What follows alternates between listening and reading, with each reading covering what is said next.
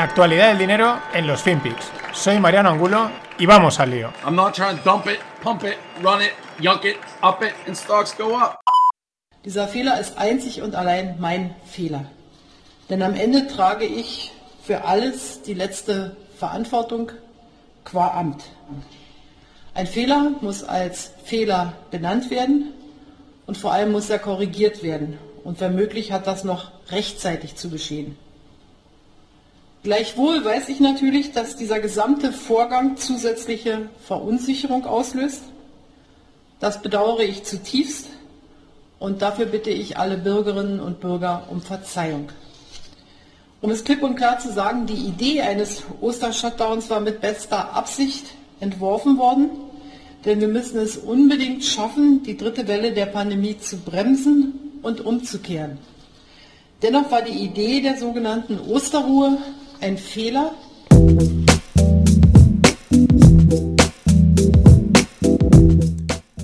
Alex klar, danke baita. Esta que veíamos era Angela Merkel. La coña fácil es no, no le está declarando la guerra a nadie.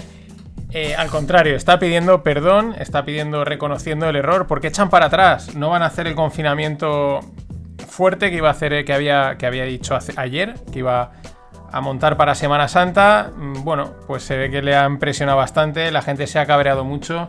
También parece que va a haber también temas políticos, ella se va a retirar en breve. No sé ahora cuándo son las fechas, igual pues esto siempre tiene un coste político. Pero bueno, eh, también por otro lado pues es algo digno de alabanza, ¿no? Un político diciendo, oye mira, además lo dice, dice la palabra fela, que es eh, ese error. Y, lo hizo varias veces, ¿no? O sea, no, no sale diciendo, echando balones fuera, eh, dando una excusa barata, dice, no, mira, me he equivocado, es un error, por las razones que sean, y echamos para atrás, lo cual, pues oye, es casi algo que creo que igual no volvemos a verlo, antes nos toca la lotería. Y en, bueno, la nota curiosa del día ha sido en el canal de Suez, un portacontenedores cruzado. O sea, se ha cruzado de lado y, está allí. Hay un atasco que lleva varios días. La verdad es que es una zona de paso importante. Veremos a ver si esto no afecta a, algunos suministros. Porque mm, el tráfico de contenedores es importante. Cada, cada porta contenedores de esto lleva un huevo. Esto se sumará igual al, tema de, la escasez de contenedores que hace varias semanas comentábamos. Que algún amigo que trabaja en el tema o que le me decía, oye, esto sigue estando ahí. Pero es muy divertida la foto, la podéis ver, la podéis buscar, si no la, dejo en la newsletter, porque es que diréis, pero ¿cómo puede pasar esto? Yo os digo, yo que navego, mm, hay veces que dices, pero cuando estás en el mar, dices, pero con lo grande que es el mar, eh, ¿cómo podéis haberos chocado? ¿Cómo, ¿Cómo haber acabado en la playa? ¿Cómo te has pegado contra la escollera, no? Dices, pues esto es enorme, ¿cómo puede pasar? Pues creerme que cuando estás navegando hay veces que dices, pasa. Y esto es lo mismo, es eh, totalmente cruzado, es... Ya veremos eso cómo lo mueven, hay una excavadora intentando yo creo hacer hueco, están ahí los, los remolcadores tirando, muy muy curioso. Y bueno, eh, los chinos eh, llaman al boicot al, a HM, los, los, los clientes chinos, HM, la empresa sueca de ropa. Pero ojo, ¿eh?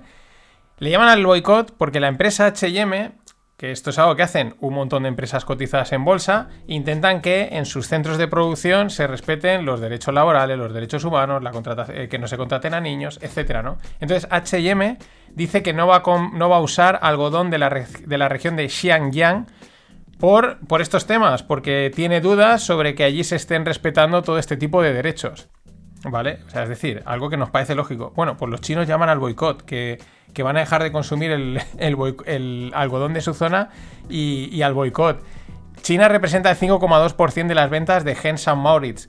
Esto es el mundo al revés, o sea, en, la parte occidental, en los europeos, los americanos, pues somos más, ay, tal, ¿no? Los criterios, tal, los derechos humanos. A los chinos esto se la pela, o sea, esto es otro mundo totalmente. Y este es un ejemplo clarísimo, el mundo al revés. Y una empresa que lo está petando y también es China es Xiaomi. Probablemente tendráis un móvil de ellos han sacado los resultados del cuarto trimestre y suben un beneficio un 261% hasta los 1.300 millones de dólares. Impresionante. A ver, el éxito de Xiaomi, yo, yo tengo Xiaomi desde hace tiempo y se veía venir porque apostaron por hacer unos móviles, yo me acuerdo cuando me lo pillé, que comparabas con otros y decía, esto es, vale menos, pero es que tiene los componentes son infinitamente mejor. Que luego lleva el software de Xi Jinping y está oyendo todo lo que digo. Bueno, eso ya es mi riesgo, pero es verdad que es espectacular. Y cuando el, fundador, el CEO decía que el objetivo es nada, simplemente ganar lo justo y lo necesario y evidentemente comerse el mercado como están haciendo. Sin embargo, en China, Oppo y Vivo les han comido el mercado. Es uno de los objetivos que se han planteado los de Xiaomi es recuperar mercado en China, aunque donde más éxito están teniendo es en, pues en Europa, México, fuera de allí, porque claro, es difícil de verdad competir con el. con. con los componentes, ¿no? Porque es de por lo menos de máxima calidad. Y ya digo, a mí me lleva durando. Si alguno tiene alguna mala experiencia, pero de momento no he ido a nadie. Aunque es verdad que van a dejar en los próximos. Eh, Android, perdón, en los próximos Xiaomi van a dejar de utilizar el Android One, que es el sistema operativo sin florituras, que la verdad es que hace bastante. Y ahora sí, os voy a contar la historia de los psicodélicos, porque la encontré el otro día en Visual Capitalist, está bastante chula. Y ahora os contaré por qué, porque ya lo dije y ya he oído alguna persona más que se está diciendo, esto puede ser una gran inversión de cara a futuro. Porque Vienen desde muy lejos, 4000 antes de Cristo. En el norte de África y Europa ya aparecen pinturas en las cuevas donde aparece, bueno, no, aquí lo en, la infografía ponen la psilocibina, que es como el componente de, los psicodélicos, pero bueno, ya aparecen pinturas en las que van aparecen reflejadas las setas. 3800 antes de Cristo, pues evidencias de, peyote usado en ceremonias, ¿no? Pues desde durante todo ese tiempo siempre se usaban estas cosas, o sea, se han utilizado con poderes sanatorios y también placenteros. Los aztecas, nos vamos un poquito ya más, eh, más cerca, ¿no? Eh, la época de los aztecas lo consumían llamándolo la carne de los dioses. Textos católicos eh, también se refieren al peyote como material de brujería. Y digamos que durante gran parte de la historia de la humanidad, pues estas sustancias han estado ahí, se han gastado pues con fines místicos, mm, sanatorios o, pues bueno, de, de diversión, de rises, ¿no?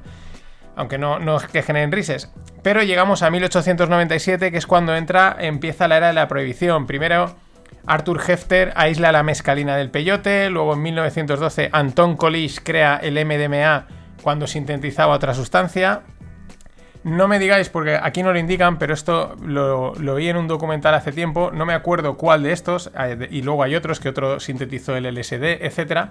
Pero hubo uno que lo probó y se quedó mm, vamos, tocadísimo, tocadísimo. Claro, la historia es que yo no soy químico, pero eh, claro, aíslas la parte más potente y no es lo mismo meterte la seta en su conjunto que meterte solo lo que genera alucinógenos. Y ahora no me, acuerdo cuál era el, nombre, pero era uno que sin quererlo se pegó una y vamos, Tararí se quedó.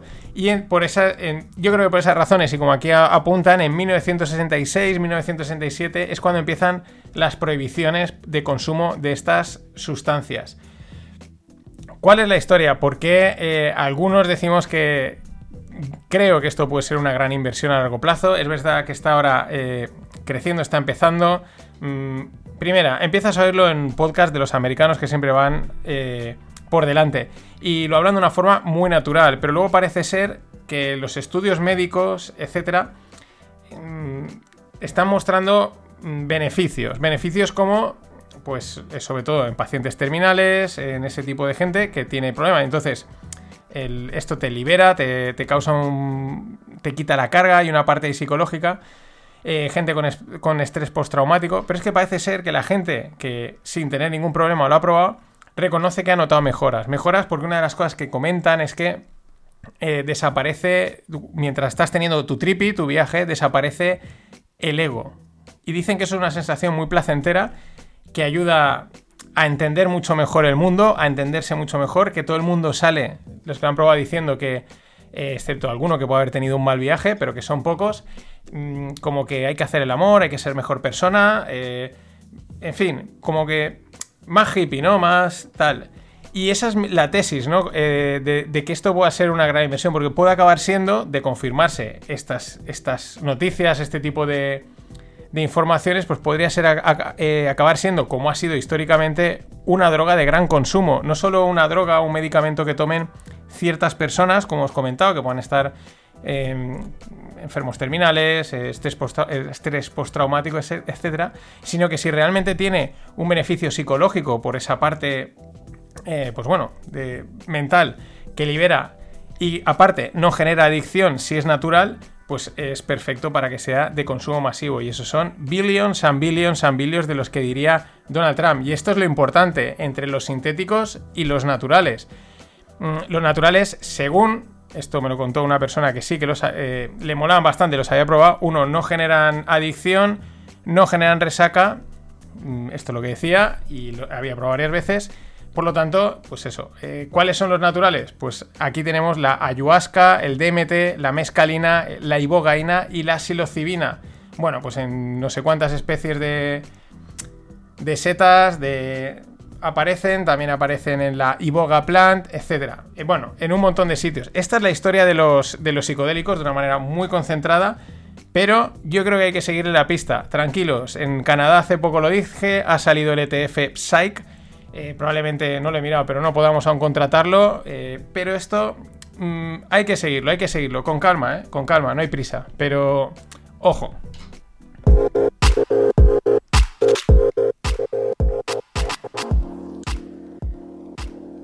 Y bueno, Harry en el mundo startup. ¿Qué pensáis? Que probablemente es el nuevo libro de J.K. Rowling en el que Harry Potter ya, pues que el tío ya se ha hecho mayorcito, ya le ha metido muy bien a las artes de la magia y ha decidido montar una startup de, de, la magia. Pues no, no, no es Harry Potter, no, es Harry, el príncipe Harry, sí, sí, el de Meghan Markle. Lo ficha la startup Better Up, valorada en 1.400 millones. Lo va a fichar como director de impacto. BetterUp es una se dedica, es una es una startup que se dedica a coaching, mejora eh, profesional y salud mental.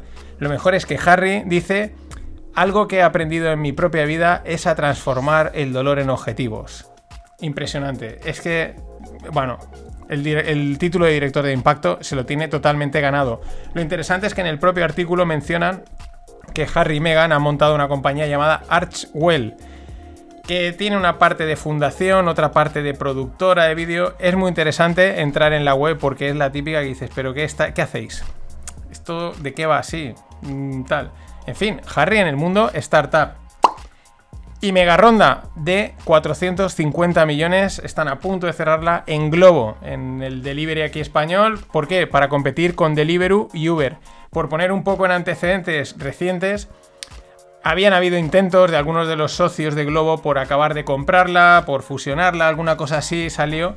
Y parece ser que estos dijeron que no se defendieron, lo cual les obligaba a ir a por pasta. Sobre todo también porque estas dos grandes, Deliveroo y Uber, ahora una de las dos eh, en la noticia ponen que tiene 5.000 millones en caja, o sea, una auténtica pasta para hacer un montón de cosas, incluso para quemarla, ¿eh? Así que, nada, rondaca de 450 millones. Yo últimamente con este tipo de ronda estoy pensando, yo que no sacaré, no, voy a sacar una ronda yo directamente, de 600 millones. ¿Por qué? Porque sí, 600 millones para hacer, no sé, para comerte el mundo. Igual te la dan con la cantidad de liquidez que hay, en el, que hay ¿por qué no? Y otra ronda de 300 millones para blockchain.com. Blockchain.com es un wallet, es también un escaneador de transacciones y alguna otra cosa más. Lo interesante es que. Claro, esta es una cosa que se ha comentado siempre en el mundo blockchain, ¿no? Eh, proyectos blockchain que reciben dinero. Y si recibes dinero es porque hay centralización, es porque alguien va a ser capaz de monetizar. Yo no estoy en contra de eso, ¿no? Pero, digamos, teniendo en cuenta con los orígenes, con la idea descentralizada, muy pura y tal, pues este tipo de cosas siempre llaman la atención, porque si alguien ha metido 300 millones es porque quiere sacar pasta. La pasta sale de las comisiones, evidentemente. Y siguiendo con Bitcoin, eh, hoy anunciaba que ya se puede, ya lo sabíamos, ¿no? Es que esto es muy curioso. Ya lo sabíamos, solo faltaba que dijesen, a partir de hoy se puede. Tesla ha anunciado que en Estados Unidos acepta el pago de los Teslas con Bitcoin. Y dice también que no transformarán el dinero a fiat, ¿vale? Porque esto es una de las cosas que a veces dicen, no, se puede pagar con Bitcoin. Ya, ya, pero es que es realmente estás pagando con fiat, o sea, con, euros o con dólares, porque pagas con Bitcoin, pero están haciendo la conversión automática, con lo cual es como un poquito fake, ¿no? Mm, lo curioso es que esto, digamos, ya se sabía, eh, se sabía que iba a pasar, solo faltaba que, que, lo dijesen, pero esto lleva a una reflexión muy interesante. ¿Quién va a querer comprar un Tesla con Bitcoin? Si Bitcoin lo único que va a hacer es subir, si Bitcoin se va a ir a 200, a 300 mil, a un millón, a 20 millones, 10 millones he llegado a ver. ¿Para qué voy a gastarme los Bitcoins comprando un Tesla? Me espero, es absurdo. Eh, mejor me gasto el fiat. Pero entonces, si Bitcoin solo va a hacer que subir y nadie lo va a gastar para comprar cosas, pues entonces mm, sí, es medio de pago, pero no se usa como medio de pago. A tomar por saco esa narrativa. Dice Elon Musk que es que para las pequeñas transacciones Bitcoin no va a valer, no, no, funciona, pero para transacciones grandes sí que tendrá sentido. Ya, ya, pero es que ¿para qué me voy a comprar más o menos, por hacer números fáciles, gastarme hoy en día un Bitcoin comprando un Tesla, cuando el día de mañana voy a comprar 25 Teslas con un solo Bitcoin? Es absurdo, no tiene sentido. ¿No? Esta es la, esta es la historia. Las narrativas estas, ya lo digo. Mm, mm.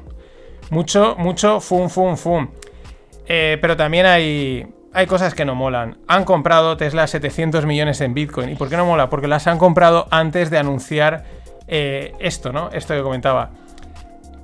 Este es el playbook que llevamos viendo desde hace bastante tiempo. Hay dos playbooks. Un playbook pampeo en fin de semana y el lunes o el martes avisan que ha entrado no sé quién o no sé cuántos.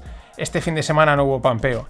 Las últimas semanas, segunda playbook cuando el precio muestra debilidad, hasta en momentos ahí, estaba ahí como en, ciertos pequeños abismos, tampoco es que fuese a desplomarse, eh, aparecerían Michael, Cathy o Elon a decir cualquier cháchara y a intentar pampearlo. De hecho, Elon lo ha hecho tres veces y, excepto una, que fue el aviso de los 1.500 millones de Bitcoin, las otras dos le han salido rana. Esta también le ha salido rana, porque el anuncio pampeaba Bitcoin en total casi un 5, un 6, un 10%, pero ahora lo estaba mirando y estaba volviendo a pinchar. En las últimas semanas lleva mostrando debilidad. Es que Cathy, Michael, Elon, el mercado es mucho más potente de lo que vosotros sois. Lo siento, sorry. Y por último, Uniswap saca su versión 3. Uniswap 3, el, el pool de liquidez, el exchange descentralizado el swap de, criptomonedas por excelencia. Está muy chulo el proyecto. Pero es un ejemplo en el que, por, qué os digo siempre que hay que ir con calma en esto de entender los proyectos eh, cripto. Porque esta versión 3, pues mm, de repente cambia ya algunas cosas con respecto a la 2. Mejora, de, mejora la eficiencia del capital, diferentes comisiones, concentra liquidez. Y la 4, la 5, la 6 y las que vengan, que vendrán, pues a saber por dónde van. Es verdad que las iniciales te ayudarán a entender las posteriores, pero probablemente con quedarte con la última, con la que sea la definitiva, habrás avanzado y te habrás ahorrado muchas horas de, cosas que probablemente cambien con el tiempo. En fin, esto ha sido todo por hoy. Darle a la ayahuasca, la mescalina, la ibogaína, al psilocibina y contarme qué tal es. Yo no lo he probado. Quizás algún día. Hasta mañana. Look on the bright side of life. Always look on the light side of life.